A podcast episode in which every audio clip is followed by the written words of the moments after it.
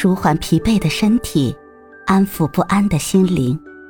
你好，欢迎收听夜听栏目《猫一会儿吧》，我是奇迹猫猫。今天为你带来的美文是“和而不同”。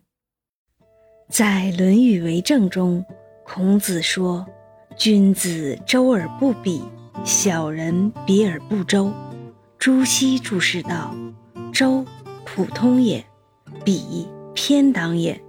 当代哲学家李泽厚根据朱熹的注解，在《论语精读》中做了这样的翻译：君子普遍厚待人们，而不偏袒阿私；小人偏袒阿私，而不普遍厚待。这样的翻译虽然准确，却有点累赘。其实，我倒是倾向于一种更简单、更顺口的翻译。君子团结而不勾结，小人勾结而不团结。两个“结”字很好记，也大致合乎原意，因为征用了现代常用语，听起来还有一点幽默。不管怎么翻译，一看就知道这是在说君子应该如何处理人际关系的问题了。有很多君子心地善良。却怎么也不能安顿身边人事，因此，君子之道要对人际关系另作深论。周而不比的周，是指周全、平衡、完整；而作为对立面的比，是指粘连、勾搭、偏仄。对很多人来说，后者比前者更有吸引力，这是为什么？这事儿说来话长。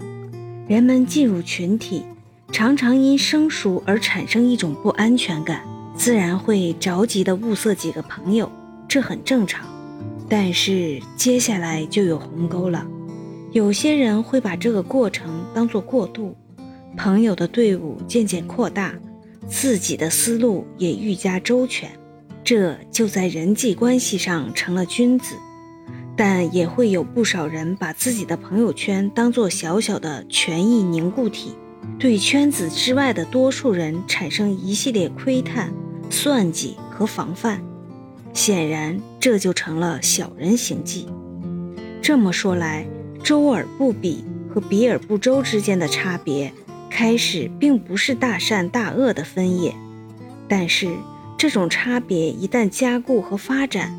就会变成两种截然不同的人格系列。在人际关系中的小人行迹，最明显的表现为争夺和争吵，这应该引起君子们的警惕，因为不少君子由于观点鲜明、刚正不阿，也容易发生争吵。一吵弄不好，一下子就滑到小人行迹中去了。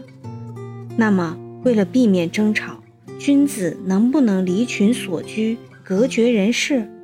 不能，完全离开群体也就无所谓君子了。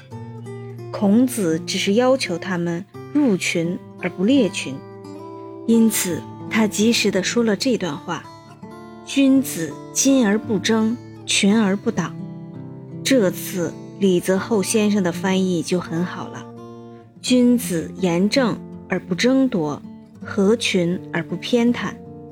孔子所说的这个“金子”，原来介于褒贬之间，翻译较难。用当今的口头语，可翻译为派头、腔调、范儿之类。在表情上稍微有点作态，端得出这样表情的，总不会是和事佬，免不了要对看不惯的东西说几句重话吧。但孔子说。君子再有派头，也不争执。这句话的另一番意思是，即使与世无争，也要有派头，那就是不能显得窝囊潦倒，像孔乙己。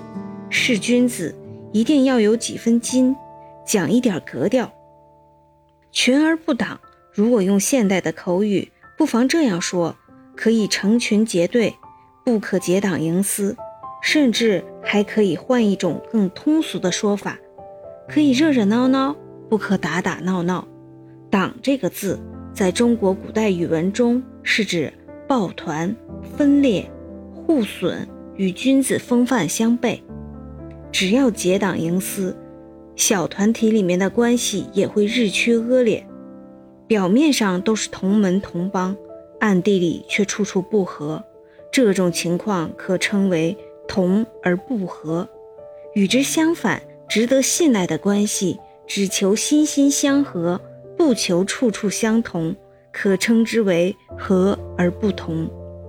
这两种关系，何属君子，何属小人？十分清楚，因此孔子总结道：“君子和而不同，小人同而不和。”这句话也描绘了一个有趣的形象对比：君子是一个个不同的人，相反，小人一个个都十分相似。因此，人们在世间看到种种不同，反而可以安心；看到太多的相同，却应分外小心。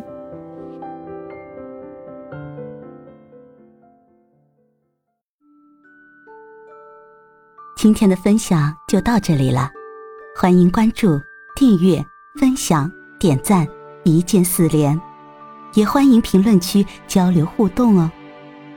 祝您晚安，我们明天再会。